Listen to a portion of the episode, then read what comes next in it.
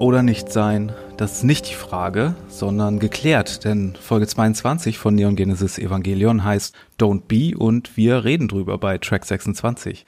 Ich bin nicht Mario, meine Gesprächspartnerin in Crime ist nicht Christiane. Hallo. Hallo, nicht Mario. Wir sind in der zweiten von vier Director's Cut Episoden. Und zwar in der, die am meisten verändert wurde, also die mit Abstand am meisten überhaupt nicht mehr so ist, wie sie in der TV-Version ist. Das habe ich gemerkt und es hat dazu geführt, dass sie mir extrem unvertraut vorkam. Und ich fand auch, dass sie irgendwie so insgesamt wie so ein optischer Flickenteppich wirkt. Also die ganzen Animationen wirken an unterschiedlichen Stellen so ganz unterschiedlich, so zum Beispiel was das Charakterdesign angeht. Ich mag diese Folge tatsächlich mehr in der Director's Cut Version, mhm. finde aber der Showdown hat tatsächlich einen besseren Flow in der TV-Version, das stimmt.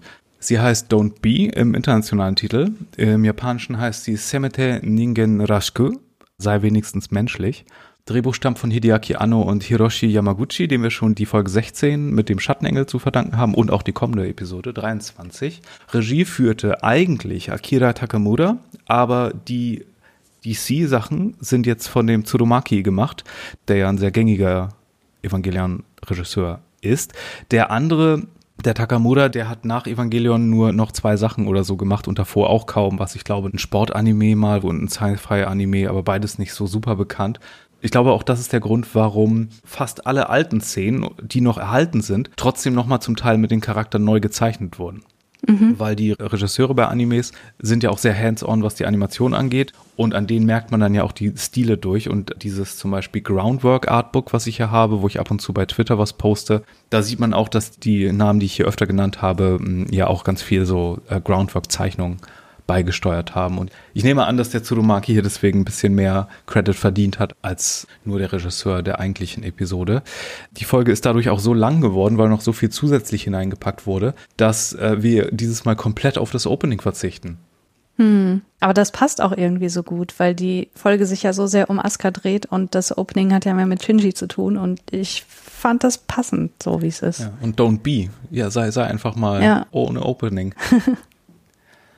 Wir fangen wieder mit einer Szene an, die nicht äh, neu gemacht wurde für die TV-Version, sondern die eigentlich auch aus dem Film Death and Rebirth stammt, genau wie in der letzten Episode. Und zwar die Szene, die auch schon eine Flashback-Szene ist, nämlich die vor Episode 8 spielt. Asuka und Kaji sind gerade auf dem Frachter, nicht Frachter, wie sagt man, auf dem Flugzeugträger oder waren die auch auf dem mhm. Flugzeugträger? Auf dem Schiff auf jeden Fall mit der Flotte und Evangelion 2 im Schlepptau auf dem Weg nach Japan und sie sind in einer lauen Nacht, schauen sich den Himmel an und Asuka macht sich sehr hart an Kaji ran, eigentlich härter, als wir es bisher in Japan gesehen haben in der Serie. Hm. Aber er lässt sie ziemlich abblitzen, weil sie noch ein Kind ist und äh, ihre Reaktion darauf ist, dass sie sich noch viel härter an ihn ranmacht und recht verzweifelt wirkt. Ja, sie sagt auch wiederholt, das kennen wir jetzt schon mittlerweile, dass sie desinteressiert ist an so unreifen Jungs in ihrem Alter. Und das fand ich ganz interessant, dass Kaji dann sagt, naja, was für eine Ehre, dass du mich magst. Weil das Gleiche hat er zu Misato in Folge 20 auch gesagt. Also was für eine Ehre. Mhm. Und das zeigt so, dass seine Reaktion auf Sympathiebekundungen weiblicher Personen irgendwie so automatisiert scheint und halt auch sehr distanziert. Ja, er reagiert hier wirklich fast gar nicht. Er guckt sie ja nicht mehr an. Er guckt wirklich in den Sternenhimmel und rattert mhm. hier so ein Tape runter. Aber es ist trotzdem ein kleiner Dolch ins Herz, da wir Kaji ja gerade ja. verloren haben. Was auch auffällt an den Szenen, die hier neu sind, dass diese Folge hier auch viel besser aussieht an Stellen, als die Serie üblicherweise aussieht. Speziell diese Szene, die eher schon nach Kinofilm aussieht. Wir gehen dann gleich weiter in einen weiteren Flashback in Askas Vergangenheit und erfahren hier ein paar interessante Sachen. Und zwar über eine gewisse Kyoko Zeppelin Soryu, die Mutter von Asuka, mhm. die hier auch ihren äh, Grabstein bekommt. In ihrem Grab liegt wohl im Gegensatz zu dem von Yui Ikari eine Leiche. Allerdings ist sie auch eine Person, die ein Kontaktexperiment gemacht hat, das auch ein bisschen in die Hose ging. Sie ist nicht ganz absorbiert worden von Evangelion 2, aber offenbar ist etwas von ihr in Evangelion 2 geblieben, denn wie gesagt, Mutterseele, wissen wir ja. Mhm. Ja, sie hat dabei irgendwie ihren Verstand verloren oder zumindest irgendwas, irgendeinen Teil ihrer Psyche eingebüßt, der ähm, auch die Liebe ihrer Tochter enthielt. Willst du dazu mal was sagen, was du aus diesem Gespräch hier raushören kannst, aus diesen äh, Fetzen mit Infos? Ja, also wir erfahren erstmal, dass Askas Mutter Suizid beging und sehen dann, wie diese Szene sich fortsetzt und die kleine Aska im Krankenhaus steht. Und wir sehen dann die Mutter so aus der Distanz im Krankenzimmer, die mit einer Puppe redet. Sehr liebevoll, wie ich finde, als wäre das Aska. Also sie erkennt ihre eigene Tochter nicht. Sie sagt auch zu der Puppe so, hier, sei lieb und so, sonst guckt das böse Mädchen da hinten irgendwie oder sonst sagt die nachher irgendwas. Und dann hören wir so aus dem Off ein Gespräch zwischen einer Frau und einem Mann und es kommt so raus, dass die Frau irgendwie dort eine Ärztin ist und der Mann ist der Vater von Aska, aber die haben auch ein Verhältnis, wie wir dann hören. Wie wir zu sehr apokalyptischer Musik auf einmal hören. Also das ist hier richtig ja. ein Horrorfilm eigentlich. Ja, ja, genau. Die, die, die Szenen sind ja auch so farblich total entsättigt und so. Also das vermittelt ein sehr unwohles Gefühl. Naja, und die beiden unterhalten sich eben über den Zustand, den die Mutter gerade hat und über Aska. Und ähm, der Mann vermutet, dass die, dass, dass seine Frau ihre Schuldgefühle irgendwie kompensiert, weil sie immer in ihre Forschung vertieft war und ihre Tochter vernachlässigt hat. Also wir erfahren dann auch, dass die Mutter eben auch in der Forschung tätig war.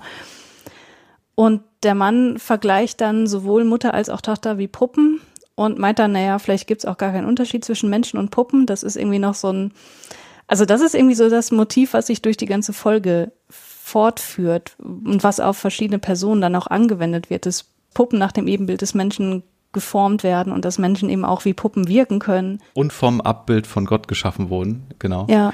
Turtles all the way down. Ja, zum Thema Puppen und Puppen in Japan sage ich nachher am Ende der Folge nochmal was, weil ja, wie du sagtest, das hier ist ein starkes Motiv, was sich durch die ganze Folge zieht.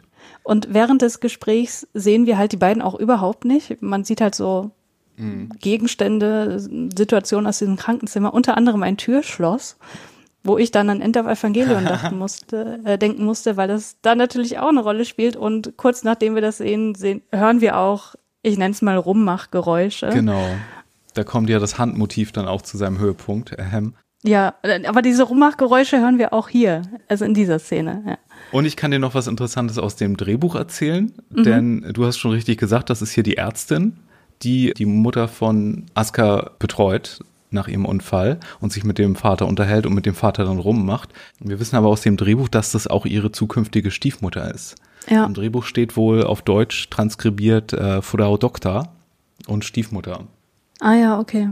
Ja, bei der Beerdigung weigert Aska sich dann zu weinen und da haben wir schon so die ersten Züge von dieser, von dieser trotzigen, erfolgsorientierten, verbissenen Persönlichkeit, von dieser Persona, die sie dann entwickelt hat. Mhm. Was es umso schwieriger für sie macht, wenn wir in die Gegenwart zurückgehen, denn Askas Synchronwert sinkt rapide. Das haben wir ja schon in den letzten Folgen immer mal wieder gehört. Aber mhm. es ist jetzt so schlimm geworden, dass die Wissenschaftler um Rizko im Nerv-Hauptquartier beschließen, ähm, die Reparatur von Evangelion 2 einzustellen und sich lieber auf Eva 0 zu konzentrieren. Offenbar ist das Reparieren doch möglich. Das mit der Hellflick-Grenze war wohl doch äh, nicht so hellflickig, wie sie geflickt haben. Mhm. Wir sehen auf jeden Fall, dass dort ein Kopf neu dran gepappt wird an Eva 02. Ich stelle mir vor, in meinem Headcanon, dass mit den Reparaturen so Reparaturen mit Eigenteilen gemeint waren. Und jetzt hören wir mhm. ja später noch in der Folge, dass sie Ersatzteile aus Deutschland und so bekommen haben und dass das also keine Regeneration mit den original organischen Teilen des Evas möglich war und das mit der Hälfte-Grenze zusammenhängt.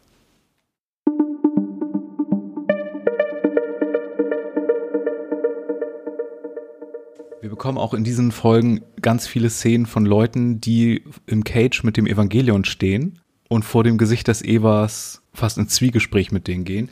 Misato steht hier als erstes vor Shogoki, vor Eva 1, redet nicht so sehr mit ihr, der Einheit, sondern fragt sich eher, ob, ja, macht sich wieder Gedanken über all die Hintergrundinfos, die sie von Kaji hat, hm, ob sie die Evas in Wirklichkeit hasst, weil die Evas ja jetzt auch äh, als Engel enttarnt sind und wie ironisch es ist, dass sie die Engel sozusagen mit eigenen Mitteln schlagen. Ja, wenn sie an ihrer Motivation festhält, ihren Vater zu rächen, müsste sie eigentlich dafür sorgen, dass die Evas auch zerstört werden. Ja, aber hier bröckelt's auch so ein bisschen. Ne? Sie meint Ja, ja, sowas genau, im, ja. im Sinne von, sie betet so ihre Charaktermotivation runter. Oh, ich muss Mhm. die Evas doch dann jetzt hassen, ne? weil ich mache das doch für meinen Vater. Ja, genau, Misato, das ist alles sehr ähm, wasserdicht, was du hier machst. Ja, ja, genau. Von äh, Huger, der offenbar auch ähm, noch Informationsquellen außerhalb hat und für Misato so einen kleinen Dienst leistet an Spionagearbeit, erfährt Misato dann auch, dass die Eva-Serie bis Evangelion 13 geplant ist. Natürlich stellt sich dann wieder die Frage, äh, wozu? Äh, und warum ist der Rat jetzt so nervös und warum wird die Produktion so rangezogen? Das hat natürlich auch damit zu tun, dass sich durch Eva 1 und dessen Erwachen und all diese Dinge Sachen in Bewegung gesetzt haben. Und es gibt ja auch die Theorie, dass es so viele Evas gibt, weil pro Ratmitglied soll es ein Eva geben. Ne? Das ist ja eine Theorie, dass das deren Szenario sein könnte. Aber es ist natürlich auch irgendwie wieder total christlich symbolisch, ne? Also ich musste halt gleich an die zwölf Apostel von, also Jesu, Jesus Christus und seine zwölf Jünger denken und Genau. 12 plus 1. so. Ja. Weil vielleicht Gendo oder whatever. oder weil man einen für was anderes braucht. Oder wie gesagt, der eine, Eva, Eva 1 zählt vielleicht auch nicht, weil Eva 1 nicht wie die anderen ist. Genau. Dann bekommen wir eine Szene, die, die nicht in der TV-Version ist, die ich auch besser kenne, wie gesagt, aber die ich sehr gut finde, weil sie rein Symbolik ist und ich nicht mal sicher bin, ob sie in der Realität stattfindet. So losgelöst finde ich sie. Asuka steht an einem Gleis und erreicht jemandem nicht am Telefon. Also dieser ganze Fokus mit, dass sie andere Menschen nicht erreicht, dieser symbolische wird hier komplett als sie, auf sie gemünzt, als wenn wir nochmal mit Folge 1 anfangen, aber diesmal ist sie es, die am Telefon nicht jemanden erreicht. Und dann steht sie auch noch auf einem anderen Gleis wie Shinji und Rei, die scheinbar irgendwie sich gut verstehend auf einem anderen Gleis irgendwie ein nettes Gespräch führen, an dem sie aber nicht teilhat und das sie nicht mal verstehen kann. Also ich habe es immer so verstanden, dass es wirklich geschieht, weil es könnte, also es ist ja jetzt nichts übernatürlich und übernatürliches oder so in der Szene. Außer, dass es komisch ist, dass Shinji und Rei so offen sprechen in der Öffentlichkeit und dass plötzlich so viele Leute einfach da sind. Also das bringt mich immer so ein bisschen raus, dass ich denke, okay, jetzt sind auf einmal so viele normale Bürger in dieser Serie, die man eigentlich sonst nie sieht. Ja, das liegt daran, dass man sich nie die Mühe macht, die zu animieren oder hinzustellen, wenn du Ja. eine billigere Fernsehvariante machst. Wie gesagt, die Szenen für den Director's Cut, der Director's Cut ist ja auf den Laserdisc-Versionen ähm, veröffentlicht worden. Falls ihr nicht wisst, was Laserdiscs sind, äh, das sind äh, digitale Medienträger, die es neben VHS vor DVDs gab. Die sind groß wie Vinyl, Schallplatten, aber halt auch so silberne Discs. Du brauchst einen riesigen Player dazu. Du musst den Film meistens wenden, weil da nicht so viel auf eine Seite passt. Das Bild ist nicht so geil, sondern manchmal sehr pixelig und ähm, die waren nur in Amerika und Japan populär. In Deutschland hat sich das nie durchgesetzt. Und die sind heute relativ schwer zu bekommen und so Sammlerobjekte. Also ich mm, bin so ein bisschen ambivalent dieser Szene gegenüber eingestellt, weil ich denke, die erzählt uns überhaupt nichts Neues, aber die fühlt sich total lebensnah an, weil ich glaube, jeder war schon mal in so einer Situation, dass man irgendwie jemanden aus der Ferne gesehen hat, den man kennt und wo man eigentlich denkt, ja, eigentlich müsste ich mit dem jetzt da stehen und mich unterhalten. Aber dadurch, dass sie hier diese Grenze hat zwischen den Gleisen und nicht einfach dorthin gehen kann, fühlt man halt so richtig, wie sozial isoliert sie ist. Und dass sie die beiden so beobachtet, das hat auch so was Voyeuristisches und wo man so das Gefühl hat, das ist jetzt gerade irgendwie nicht richtig. Ähm, ich sollte die nicht beobachten, ich sollte eigentlich Teil dessen sein, aber sie kann nicht Teil dessen sein. Ja. Und das macht das Ganze irgendwie total nachvollziehbar.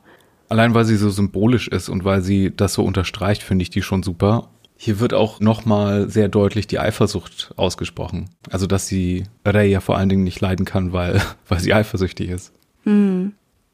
Als nächstes bekommen wir eine Dinner-Szene, die selbst Pen Pen zu awkward ist. Er steht hier mal wieder so als ultimativer Kommunikator äh, mitten im Raum, guckt sich das eine Weile an und sagt dann, nee, ciao.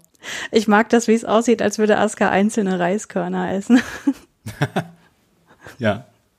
Oh, und sie hat rote Essstäbchen, Ja. was vielleicht ein Foreshadowing für die Lanze später sein könnte.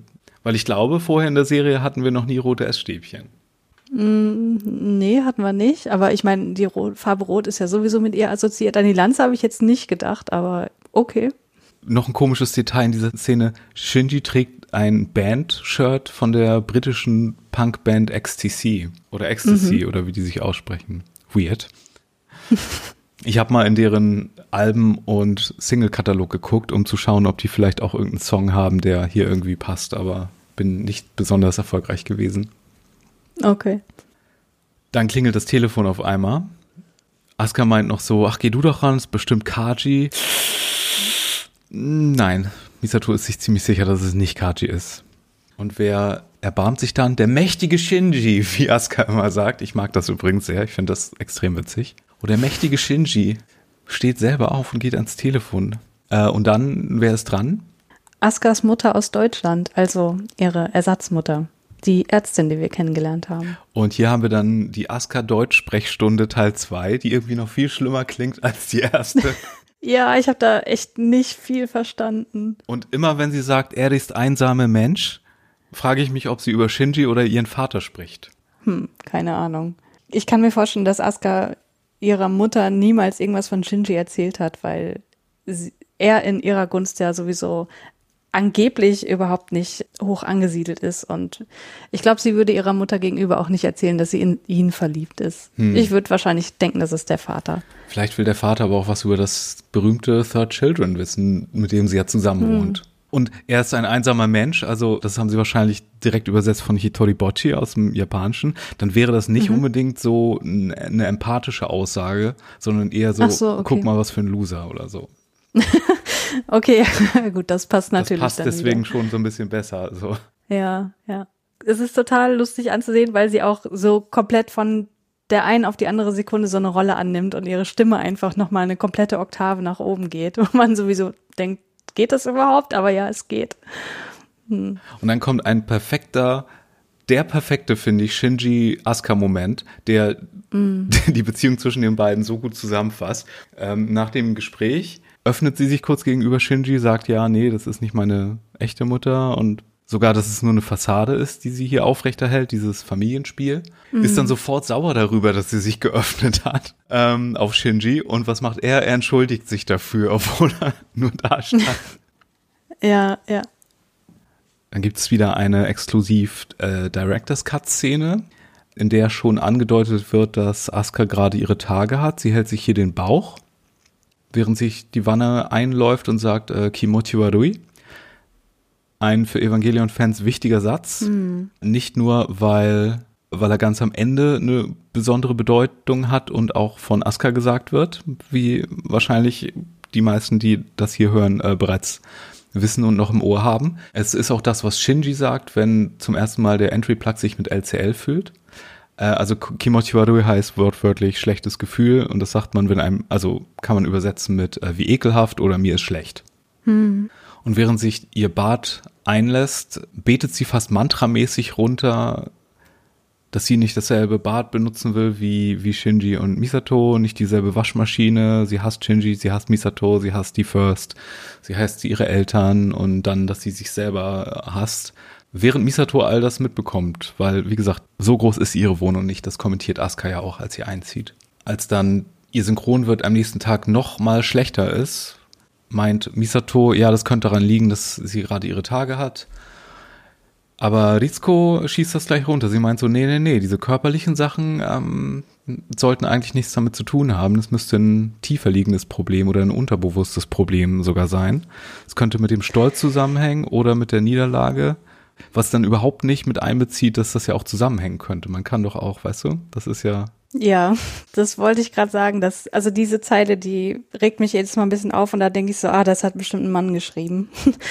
Aber es passt zu Rizko auch. Es ist ja Rizko, die das wiederum sagt. Ja, aber die ist doch eine Frau, die weiß doch, wie das ist, wenn man seine Tage hat. Also das würde ich ihr ja schon zutrauen. Deswegen passt das für mich tatsächlich nicht, dass sie das so unterscheiden kann, weil das weiß jede Person, die menstruiert, dass man da durchaus, also dass das Auswirkungen hat auf die Psyche. Mhm. Und deswegen, ja, finde ich das ein bisschen schwierig. Aber was wir da in dem Gespräch noch ähm, erfahren, ist, also Rizko denkt ja dann so zu sich selbst, naja, wenn es so weitergeht, müssen wir wohl den Kern von Einheit 2 austauschen, Was für mich heißt, dass die Seelen der Mütter im Kern lokalisiert sind und nicht im Kopf, wo man vielleicht das auch vermuten könnte, weil ja Bewusstsein würde man jetzt davon ausgehen, bei den Menschen ist im Gehirn lokalisiert.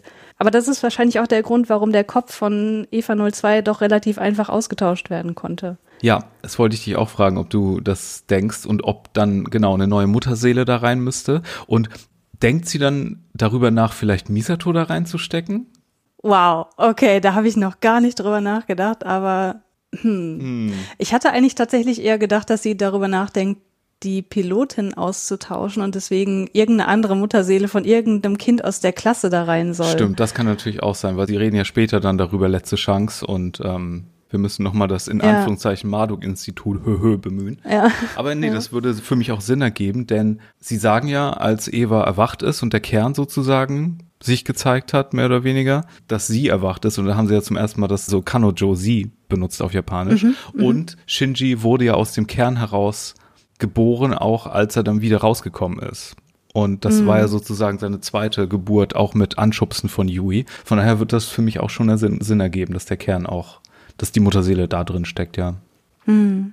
Gibt es hier eine, eine mega fiese Szene zwischen Rizko und Misato, wo man hier wirklich merkt, wie die sich beiden fast gar nicht mehr ausstehen können. Ähm, aber sie kriegen doch noch die, die Kurve so ein bisschen. Ähm, Rizko scherzt, geht die traute Familie jetzt doch in die Binsen und Misato als Comeback dann, das muss ich mir nicht von so einer Cat Lady wie dir anhören.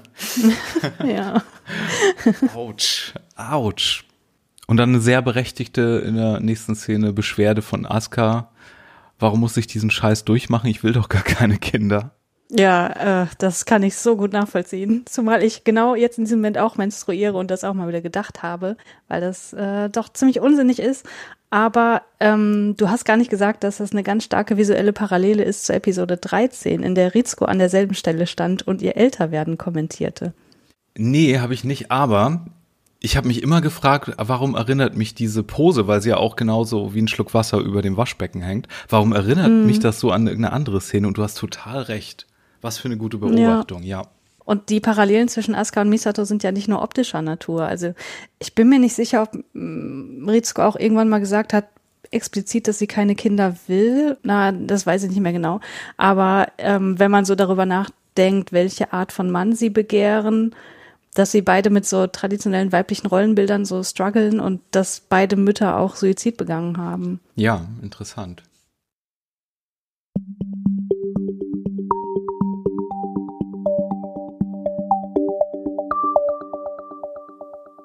So, und dann kommt eine der Szenen. Mhm. Äh, eine der Szenen, für die Evangelion mit am bekanntesten ist, würde ich sagen. Äh, selbst wenn, ihr, wenn Leute Evangelion nicht kennen, haben sie wahrscheinlich schon mal dieses Bild gesehen oder das gehört. Äh, es ist nicht zum ersten Mal, dass wir eine sehr lange, stille Szene haben, wo sich das Bild kaum bewegt. Und es ist auch nicht das letzte Mal, aber es ist vielleicht die berühmteste. Und zwar, es mhm. ist die Fahrstuhlszene. Mhm. Und ich habe es gestern schon mal bei Twitter geschrieben, als ich die Szene wieder gesehen habe. Ich finde dieses Bild, dieses Standbild mit Reys Kopf im Vordergrund und Aska, wie sie da trotzig im Hintergrund lehnt, wie dieser Fahrstuhl so schön symmetrisch auch und diese, diese Linie noch hat. Das, das gehört eingerahmt und in ein Museum. Ich finde das so gut. ja, das ist wirklich eine sehr, sehr gute Szene. Obwohl ich schade finde, dass sie im Director's Cut kürzer gemacht wurde. Und es gibt noch einen anderen Unterschied. Genau aber trotzdem, auch wenn es ein bisschen kürzer ist, kann man trotzdem diese Spannung, die sich dort an diesem Fahrstuhl befindet, so gut spüren. Ja, das macht Anu ja, wie gesagt, ganz gerne. In Episode 4 am Bahnsteig zum Beispiel. Wir bekommen mhm. nochmal eine sehr, sehr lange Szene in Episode 24 natürlich. Aber hier ist die Spannung so groß, weil es halt der, das Pulverfass ist. Asuka ist durch die ganze Situation noch angespannter als sonst. Ray steht da einfach nur und macht sie wahrscheinlich durch ihre reine Anwesenheit furios. Ähm, was ich eben mhm. meinte, es gibt einen kleinen Unterschied. Äh, die Szene ist nicht nur kürzer, sondern Asuka bewegt sich doch ganz kurz und schnauft zu ihrer Nase. In der TV-Version blinzelt sie nur einmal zwischendurch. Und dann ist es aber nicht Asuka, die explodiert und die Stille bricht, sondern es ist Ray, die sagt, wenn du dein Herz nicht öffnest, bewegt sich Eva auch nicht. Mhm. Und dann wird wieder in dieses Puppenmotiv reingegrätscht. Asuka bezeichnet die Evas als Puppen, Ningyo auf Japanisch, und Rei als Kikai Ningyo, was äh, mechanische Puppe ist. Was interessant mhm. ist, weil es ja eigentlich andersrum ist. Und ja. ähm, weswegen aber auch an dieser Stelle, ich habe mich immer gewundert damals, äh, warum übersetzen manche Übersetzungen das hier mit Roboter? Und es liegt daran, dass es nicht Ningyo, sondern Kikai Ningyo ist und dann ja mechanische ah, ja. Puppe und also eher so Automat oder sowas, ja. Ja, Aufziehpuppe stand Aufziehpuppe, in den ja, das ist das ist sehr gut. Äh, und das mit der Puppe findet Ray tatsächlich verletzend. Ja. Scheint es. Sie kann zwar frei heraus zugeben, dass sie tatsächlich auf Befehl vom Kommandanten auch ihr Leben geben würde. Das ist kein Ding, aber diesen Puppenaspekt findet sie nicht gut. Sie will schon, dass es acknowledged wird, dass wenn sie das tun würde, schon aus ihrem freien Willen geschieht. Hm. Und weil sie was für den Kommandanten übrig hat. Äh, dann bekommen wir eine kleine Zwischenszene. Mensch, ich habe jetzt so oft schon gesagt, äh, das ist das letzte Mal, dass wir irgendwie Kenske und und sonst wie die anderen sehen. Aber Kenske ja. und Hikari sind hier und vermissen jeweils ihre Boyfriends in der Schule. Ja, aber das Klassenzimmer ist extrem leer. Ja. Da ist ja fast niemand mehr. Und dann gehen wir aber auch gleich zurück zu einer Szene, wo Aska diesmal vor Eva 2 steht. Und das ist ein witziger kleiner Dialog, weil Aska spricht so mit Eva 2 und dann wird immer nur ihr Gesicht eingeblendet, das natürlich nicht antwortet. Und da kommt mhm. sie sich am Ende auch selbst ein bisschen albern vor. Sie sagt dann sowas wie, ja, tu, was ich dir sage und fragt sich dann so, wozu braucht eine Waffe ein Herz? Das ist so ein super Satz irgendwie, oder? Mhm. Ja, ja. Aber wir sehen, dass sie sich Rays Ratschlag immerhin zu Herzen genommen hat ne, und versucht mit Eva Kontakt aufzunehmen. ja, sie ist verzweifelt, offenbar, ja. Mhm. Und dann wieder ein klassischer, klassischer Evangelion-Cliffhanger für die Werbung. Was passiert direkt davor? Wir hören den Alarm. Engel Ein Engel ist da. Es ist der 15. Engel. Es ist Arael, der Engel der Vögel, der deswegen auch im, im Orbit ist. Also dieses Mal wirklich im Space, nicht nur ganz weit oben wie in Folge 12, sondern richtig, Angels in Space. Mhm. Wird auch das Licht Gottes genannt. Deswegen ist das hier so ein Strahleengel, dessen Kern man auch gar nicht sehen kann. Zumindest konnte man das nicht in der TV-Version. In den Grundzeichnungen kann man das. Ich dachte immer, der Kern, ja, der wird schon da irgendwo drin sein, aber in den Grundzeichnungen sieht man, dass der, ja, den Kern so ein bisschen so vor sich hinschiebt. Und hier in der Director's ah. Cut Version sieht man den auch so ein bisschen rötlich leuchten in einer Einstellung, aber nur. Okay. Restliche Zeit strahlt er so weiß und sieht einfach nur aus wie so ein paar verzweigte Flügel im, im Weltraum, dass er, ähm, dass man das wirklich nicht sehen kann. Aber ein sehr cooler Engel, muss ich sagen. Ja, ja, finde ich auch. Asuka wird dann logischerweise für den bevorstehenden Kampf eine Supportrolle zugeschrieben, weil ihr Synchronwert am schlechtesten ist. Mhm. Sie will das aber nicht wahrhaben und schießt sich selber raus, was auch so ein bisschen weird ist, dass sie das selber machen kann, weil Shinji hat ja ne, noch gesagt, hier Misato, ja. schieß mich raus, als er gegen Sarael gekämpft hat. Hm, okay, das lassen wir mal ziehen. hm. Im Kontrollzentrum sind sie sich dann einig, okay, dann mach halt Asuka, aber das ist jetzt hier auch ihre letzte Chance. Wenn nicht, dann wird eine neue Pilotin oder ein neuer Pilot für Eva 2 gesucht und der Kern wahrscheinlich ausgetauscht. Evangelion 1 darf nicht mehr raus mit Shinji. Befehl vom Kommandanten, was mhm. offenbar was zu tun hat mit dem Erwachen und all dem äh, Zeug. Aber wir haben ja noch Eva 0, die offenbar dann repariert werden konnte in der Zwischenzeit. Mhm. Auf jeden Fall haben wir hier starken Regen und wir haben ja sonst immer dieses Sommersetting in Evangelion wegen der Jahreszeitenverschiebung. Und hier ist es aber jetzt ein starker so Monsun fast schon. Also wir sind hier fast schon so Regenzeit.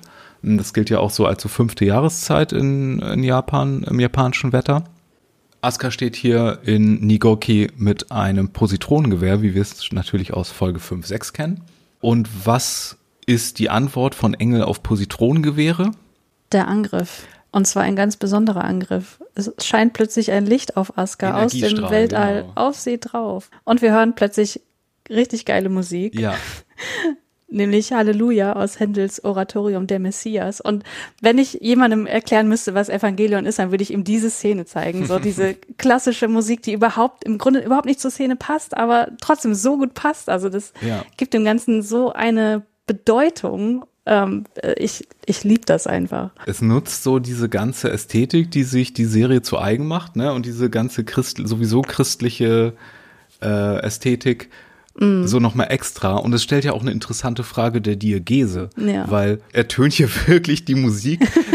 ich meine, wahrscheinlich nicht, ne? Wahrscheinlich ertönt mit dem Strahl jetzt nicht wirklich die Musik innerhalb der Serie. Aber wir hören die Musik immer nur, wenn wir auch in dieser Szene sind und den Strahl sehen. Ja. Von daher wird der Eindruck erweckt, dass der Strahl wirklich mit Händel-Musik kommt. Es ist aber kein Angriff wie von äh, Ramiel, kein Angriff Laserstrahl, sondern es ist ein Scanstrahl, der nur den Nebeneffekt hat, dass er so psychische Kontamination bei Asuka verursacht, während er sie scannt und bei ihr so ein bisschen Traumata und psychische Schäden auslöst. Äh, es ist wohl auch ein Strahl, der ein umgeleitetes, modifiziertes AT-Feld ist. Wie gesagt, mit den Dingern kann man viel machen. Und Asuka feuert hier einfach wild umher, ohne natürlich den Engel zu treffen. Und wir sehen dann auch schon so ein paar Sachen, die wir in der Vorschau zur Episode gesehen haben, nämlich so Bildflashes, wo dann so deutsche Begriffe mit Blut oder schwarzer Farbe so ganz wild gepinselt sind. Ein paar Sachen, die man lesen kann, sind äh, Menarche. Den Begriff kannte ich nicht, aber jetzt weiß ich, was das heißt. Weißt du, was das ist? Ich musste das auch nachschlagen, ja. Der erste Einsatz der Regelblutung. Genau, interesting. Erhängte Doppelselbstmord begehen, was sich natürlich auf ihre Mutter bezieht, die sich ja mit ihr umbringen wollte und dann stattdessen die Puppe aufgehängt hat. Unsauber, wie ärgerlich und Stiefmutter. Und Schmach habe ich noch gelesen. Oh, Schmach, alles klar. Ich glaube, in der, in der TV-Version war auch noch was mit Sex und so zu lesen. Sex und Tod auf einem Bild. Okay. Das haben sie dann aber gestrichen aus irgendeinem Grund. Witzig ist auch hier die Anzeige. Das ist eine meiner liebsten Anzeigen. Ich glaube, bei End of Evangelien sehen wir nochmal ähnlich was. Wir sehen so ihre Psychograph-Anzeige, wo dann so, ein, so die Linien dann irgendwie nur noch so ein Gekritzer sind einfach in der einen Bildschirmhälfte. Das ist, sieht sehr, sehr wissenschaftlich aus. Also ich muss sagen, ich kann diese Szenen, die hier und die jetzt folgen mit Asuka echt total schwer ertragen, weil das ist ja nicht nur irgendwie, dass da irgendwie was abgescannt wird, sondern das hat ja wirklich was von einer Vergewaltigung, von einer mentalen Vergewaltigung, weil sie auch immer sagt, so schau nicht in meinen Kopf, ich flehe dich an, bitte nicht und so. Lieber sterbe ich hier. Ja, und Eva bäumt sich da ja auch so auf und sie sagt ja auch später, sie fühlt sich Beschmutzt. beschmutzt und violated und wie auch immer. ja. Und sie könnte sich auch noch zurückziehen. Also sie hat hier noch körperlich die Kontrolle eigentlich, aber weigert sich dagegen, weil sie hat zwar nicht mitbekommen, dass das ihr Ultimatum ist jetzt, aber sie meint, sie stirbt lieber, als dass sie nochmal zurückgeht und noch so eine Niederlage erlebt. Und dann sehen wir erstmal Eva Null, die zur Rettung geholt wird, die wiederum das Positronengewehr korrekt verwendet und auch treffen würde, aber der Engel hat ein AT-Feld und das lässt sich nicht durchschießen, denn dafür sind sie zu weit weg. Badum.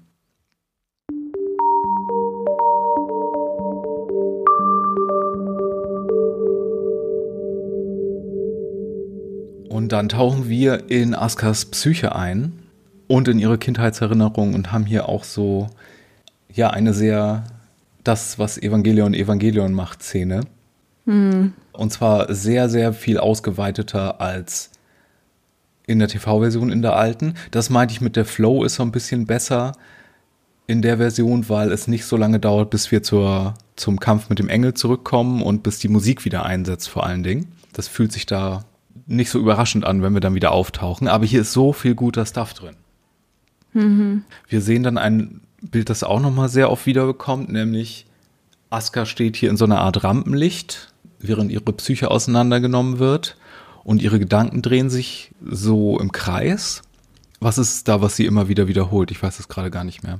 Meinst du die kleine Aska oder die große Aska? Ich weiß jetzt gerade nicht, wo du bist. Ich bin bei eine weinende kleine Aska, fragt, warum weine ich? Ich wollte doch nicht mehr weinen. Und dann antwortet ihr Vater in der Erinnerung. Das ist bevor sie die noch? verhüllten Sachen sieht, ne? Die verhüllten Leute und sich selbst verhüllt. Ach so, ja, ja, weit davor, ja. Auf jeden Fall wiederholt sie sich da immer und, und da dreht sie sich was im Kreis und sie ist da in so einer Gedankenschleife gefangen und ertrinkt in so einem Rot, wo man zuerst denkt, okay, das ist nur so ein abstraktes Bild, aber dann sieht man, dass dieses Rot auch aus ihr selbst besteht und so ganz viele rudimentär gezeichnete Askas sind. Das habe ich viel später erst. Nee, du hast recht, vorher kommt, kommt noch die Kindheitserinnerung mit dem Teddy und dem Affen, Ja, genau. wo wir unterscheiden müssen, weil es gibt ja die Puppe, die für Asuka selbst steht, mhm. die so ein bisschen mhm. fies grinst und mit der sich ihre Mutter erhängt hat. Und dann gibt es ihre Äffchenpuppe, die ja nochmal irgendwie anders ist. Mhm. Und glaubst du, es könnte irgendwie relevant sein, dass es sich dabei um so einen Primaten handelt, der ja so ein menschlicher Vorfahre ist? Ja, habe ich auch drüber nachgedacht. Gerade in Verbindung mit der 2001-Referenz, die wir hier in dieser Folge auch wieder haben, dachte ich so, ja, das passt irgendwie. Ja, daran muss ich auch denken.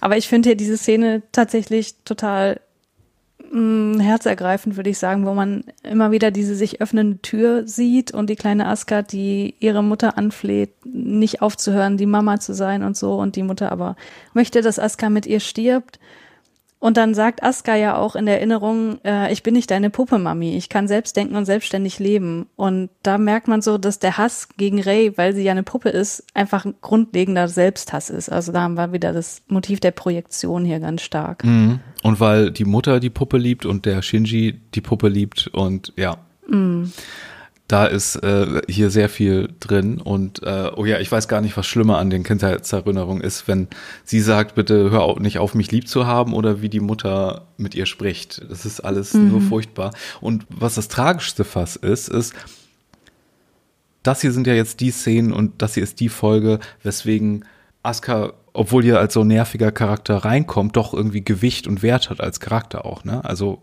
und so mhm. komplex ist. Und all das ist nicht in den Rebuild-Filmen drin. Mhm.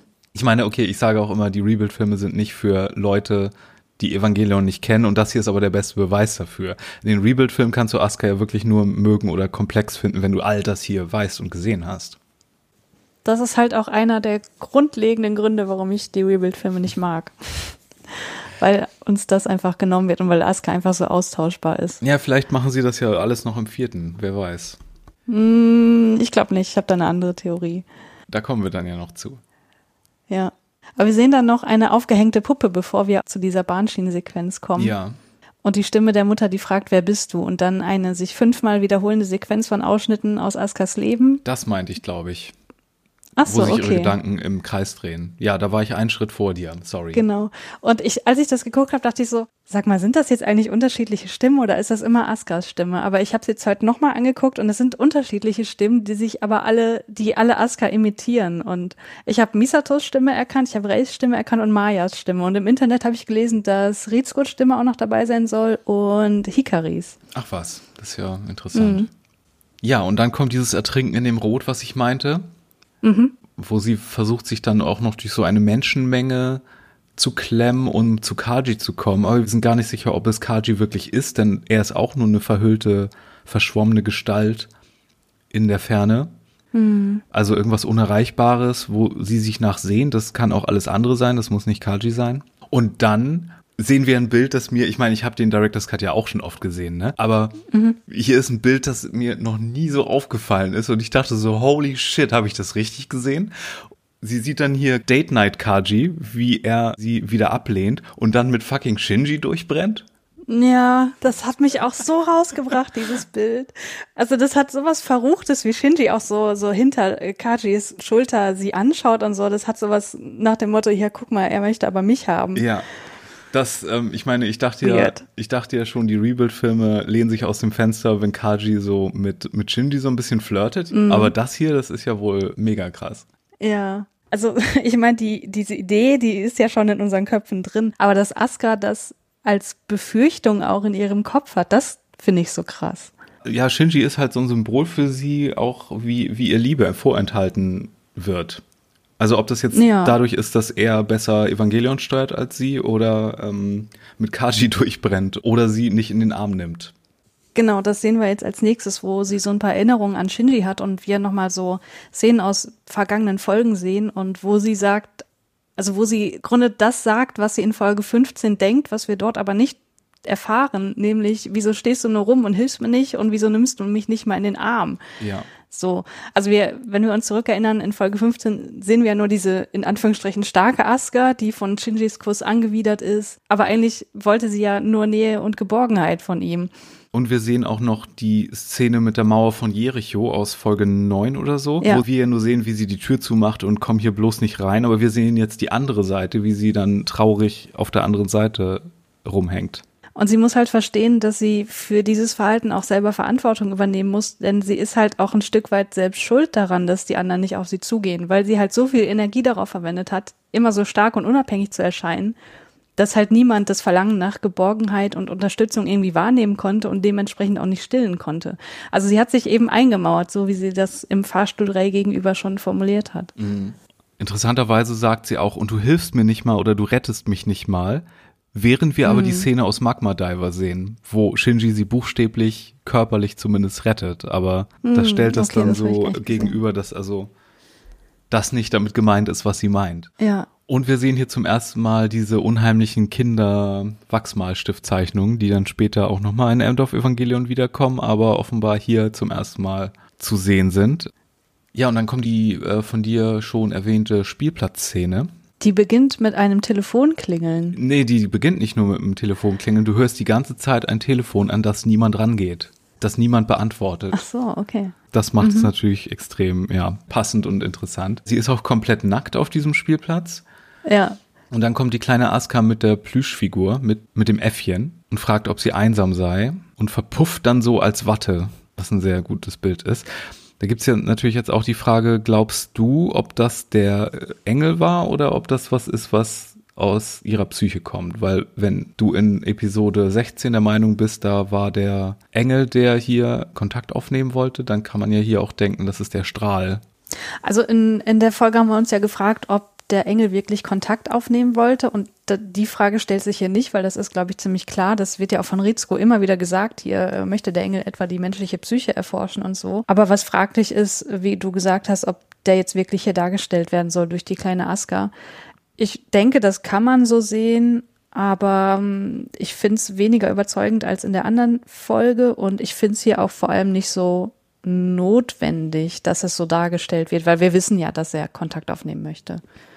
Aber er hat irgendwie hier die gleiche Rolle, ne? Wie, wie der Leliel bei Shinji, weil er macht sie ja darauf aufmerksam, dass sie sich selber einen in die Tasche lügt, indem ja. sie immer sagt, ich komme alleine klar, ne? Und die versuchen auch so eine Verbindung so herzustellen. Da ging es ja auch so um Einsamkeit oder wenn dann die, die anderen Shinji gefragt haben, mhm. so was ist, willst du eins werden mit uns? Und wenn es darum ging, dass Shinji ja nicht mal seinen Vater mhm. versucht auf ihn zuzugeben, um ihn zu verstehen, da war diese Verbindung ja auch schon im Vordergrund. Ähm, Mhm. Wenn wir dann endlich wieder auftauchen. Ja, Moment, bevor du darauf kommst, muss ich noch auf diese ganzen Einblendungen eingehen. Da kommen ja noch mal ganz viele Einblendungen, aber größtenteils nur in japanischer Sprache.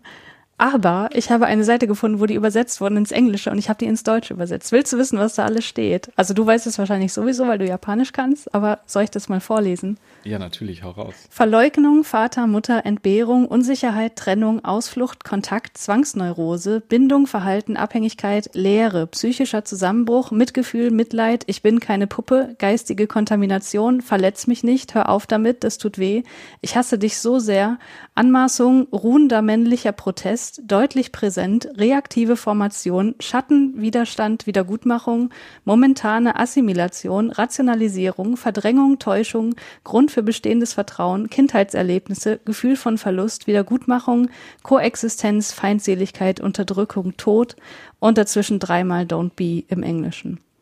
Wow, ganze mhm. Menge. Mehr als wir auf Deutsch hatten. Ja, wenn wir dann endlich auftauchen aus der tiefen Aska-Psyche, sagt sie ja, dass sie sich äh, mental vergewaltigt fühlt. Übersetzt wird an dieser Stelle oft aber, dass ihre, wie wurde das hier übersetzt? Weil im Englischen zum Beispiel wird das mit My Mind was violated oder so ganz oft gemacht. Wichtig ist hier nur zu wissen, dass hier auch wieder dieses Kokoro verwendet wurde, ne? Also was jetzt so, sowohl Mind als auch Heart als auch Soul sein kann. Also es sind nicht nur ihre Gedanken, die hier geradet wurden, es ist so ihr, ihre Seele könnte man auch sagen. Im Deutschen steht in den Untertiteln, mein Geist und mein Herz sind beschmutzt worden. Ja, das ist gut. Da haben sie dann beides reingebracht, Geist und Herz. Da haben sie dann zwei Begriffe verwendet, um das rüberzubringen. Das ist ein ganz guter Move.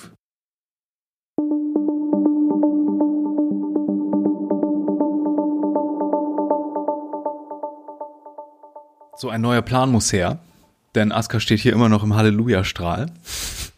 Es ist, mhm. und man muss auch sagen, bei all der Dramatik, es ist auch ein bisschen witzig, ne? Also, äh, wenn dieser Strahl kommt und das Halleluja einsetzt, das ist, das hat auch schon, das ist schon sehr drüber. Ja, total. Und ich glaube, das ist ein Punkt, wo viele Leute einfach aussteigen. Aber ich finde es einfach nur geil. So, äh, neuer Plan muss her, aber Shinji darf immer noch nicht gehen, weil Yui Schrägstrich Eva 1 ist hier out of order. Stattdessen mhm. soll Rei die Lanze holen. What, what? Und Misato lässt sich hier ganz schön in die Karten gucken, oder? Das ist doch mhm. ganz schön gefährlich, was sie hier macht, weil sie spricht hier Bedenken aus bezüglich, Moment mal, aber wenn ihr mit Eva Null, die ein Klon von Adam ist, runtergeht, zu Adam, ist nicht Eva Null dann de facto ein Engel und könnte das nicht den Third Impact auslösen? Und Gendo zuckt mhm. mit keiner Miene ja. Und sie denkt sich dann so, ach, ach, ach, interessant, dann, dann wird das gar nicht so ausgelöst. Aber wozu sind dann die, was, what? Äh, hier kommt dann auch mm. ähm, Zweifel, dass das im Keller unter Umständen jemand anders sein könnte. Mm. Darauf kommt sie natürlich noch nicht. Und dass sowieso, dass alles anderes geplant ist und sie hier noch keinen guten Überblick hat. Aber sie, sie kommt ja noch drauf. Mhm. Gendo versucht hier die Sache so ein bisschen zu beschleunigen und findet die Idee, die Lanze zu einzusetzen, aber ganz gut. Auch wenn er schon vermutet oder dass Fujutsuki vermutet, äh, dass die Seele, die Seele Daddys das nicht so geil finden wie er. Hm. Und dann kommt eine Szene, die auch so in der TV-Version ist, aber hier ein, einen kleinen Bonus hat. Und zwar Eva 0 wird ganz runter durch Central Dogma ganz runtergelassen bis in den Keller, bis sie im Terminal Dogma ist bis sie beim weißen Riesen ist, der immer noch an dem Roten Kreuz hängt. Hier sehen wir aber, dass, dass es eine, ein ganzer See ist, voll mit LCL, wo sogar ein kleiner, mhm. ein kleines Schiff rum, rumtuckert. Ja. Null wartet dann dadurch und zieht dann die Lanze raus, was dazu führt in der Director's Cut Version, dass die Beine auf einmal rauswachsen.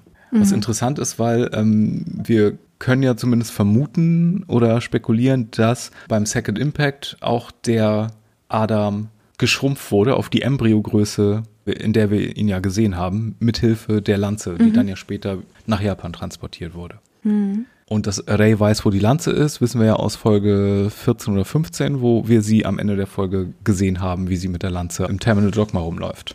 Ja. Es wird dann auch allerhöchste Eisenbahn, denn die Lebenserhaltung in Eva 2 wird langsam kritisch.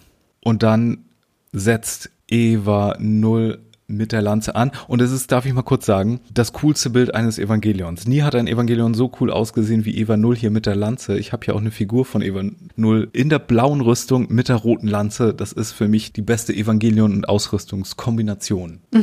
Mm, so ja. ein guter Kontrast und so. Mm. Sie bringt sich in Position. Die Lanze verformt sich dadurch, was auch sehr interessant ist, dass man, dass mm. das so ein, auch kein so starrer starres Objekt ist, sondern dass das hier auch so sich dem, den Gedanken desjenigen, der oder die das mit sich trägt, anpassen kann oder dass man auch andere Sachen damit machen kann, als nur jemanden zu poken. Und mit der Lanze der große Erfolg, denn offenbar, und das müssen wir uns für später merken, kann die Lanze durch AT-Fels durch. Es gibt hier in der Director's Cut Version dann noch so ein, so einen extra Moment, wo sie an das AT-Feld des Engels gerät, sich dann noch in so einen Bohrer verwandelt und sich dann da richtig durchbohrt. In der TV-Version schießt sie einfach so dadurch. Mhm. Und danach landet sie äh, in der Nähe des Mondorbits und ist erstmal verloren. Mhm. Was Gendo gar nicht so schlimm findet.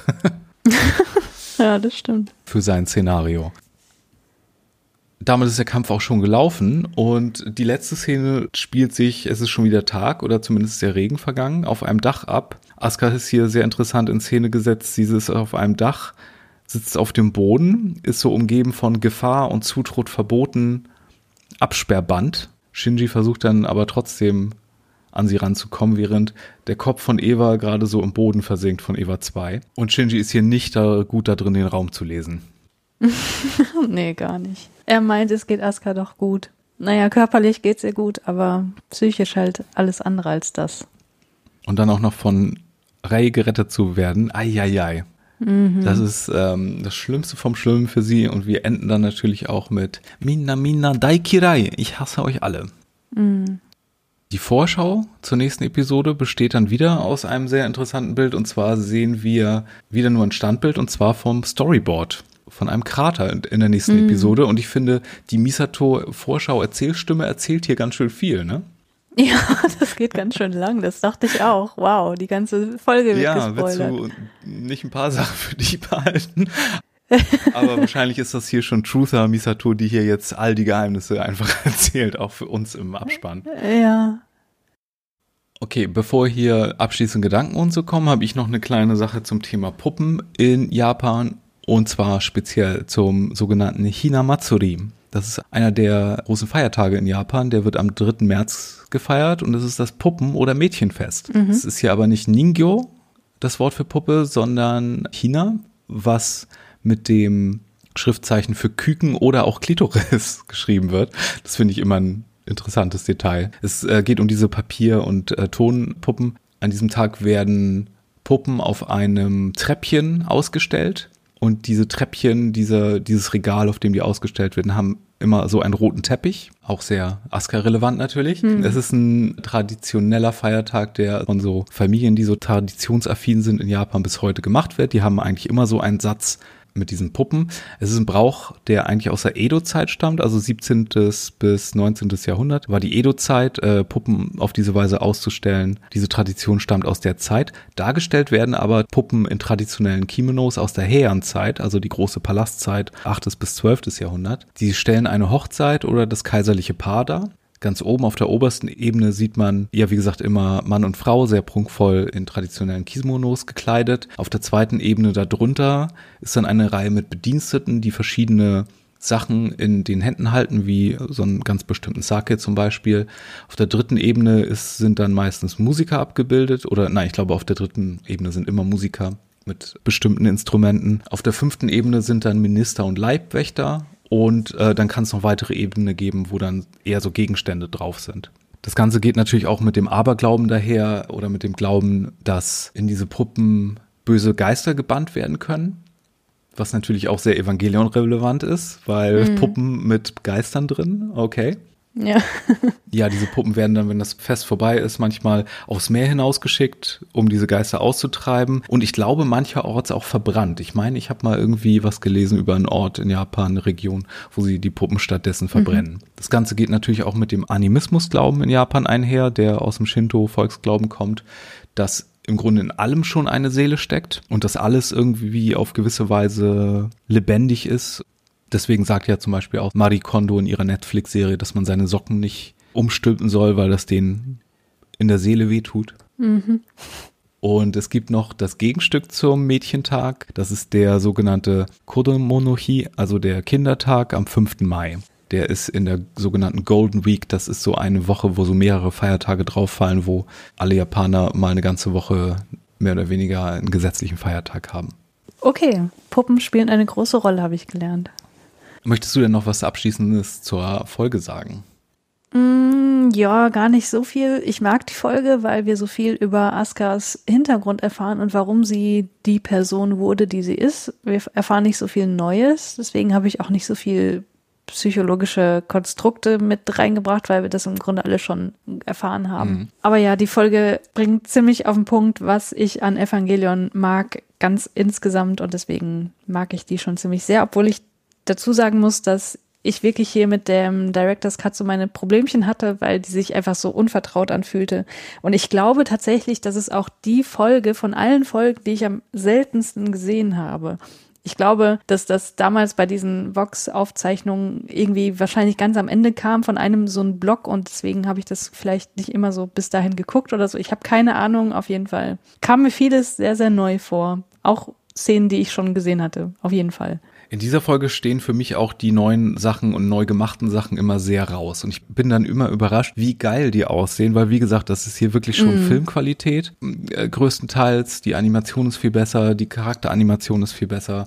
Äh, das ist, das ist wirklich gut. Und wir, wir brauchen diese Szenen auch, damit die gesamte Figur als Figur Asuka legitimisiert wird. Also wir verdienen uns sozusagen mit dieser Folge den ganzen Bullshit, den wir von ihr ertragen haben. Also das macht sie ja erst zu mm. einer runden und komplexen Figur. Ähm, ja. Aber wie gesagt, dadurch, dass ich den Director's Cut äh, auch so wenig kenne oder äh, weniger kenne, weil die andere Version so tief drin ist, äh, bin ich bei dieser immer so erstaunt, wie viel hier drin ist und äh, freue mich jedes Mal darüber und ja, nehme das dann auch hin, dass der Flow so ein bisschen unterbrochen wird von dem Kampf und ähm, Nee, finde das alles ganz großartig. Die Folge mit Ray wird dann ja aufgrund dessen, was Ray ist und dass ihre Person so ein bisschen schwieriger zu greifen ist, weil sie ja eher so eine Fantasiegestalt auch ist, oder so eine fragmentierte Persönlichkeit, wird das ein bisschen schwieriger. Und Asuka ist aber neben Shinji hier so die menschlichste Figur, mit der wir so neben Misato jetzt, die aber eine Erwachsene ist und so, sondern von den Children so die menschlichste, die hier am ehesten mit diesen psychologischen Szenen nachzuvollziehen ist. Ja, finde ich auch. Ja, wir hatten jetzt ganz viele Shinji-zentrische Folgen, wo es ans Eingemachte von der Seele Evangelion selbst ging. Wir hatten jetzt eine Asuka-Folge, die auch endlich mal lange, nach langer Zeit nötig war. Ich meine, wir haben ja seit zehn Folgen oder so nichts von Asuka genaueres mehr gehört. Kommende Woche mhm. machen wir dann weiter mit der ultimativen Rey-Episode in der dritten Rey-zentrischen Folge, die auch noch so heißt. Rey 3. Wir mhm. verraten euch nicht, was in der Vorschau gesagt wird, weil wir nicht so eine Spoilerinos sind wie Misato. Korrekt. Wir freuen uns, wenn ihr mal so gut seid und bei Twitter vorbeischaut, um unsere Machenschaften dort zu verfolgen. Schickt uns sonst eine E-Mail an tracks26podcast at gmail.com. Ich bin at firewalkwithme mit zwei E bei Twitter und du? At Christiane Artig, wie immer. Lauft uns nicht weg, dann hören wir uns beim nächsten Mal. Adios. Tschüss.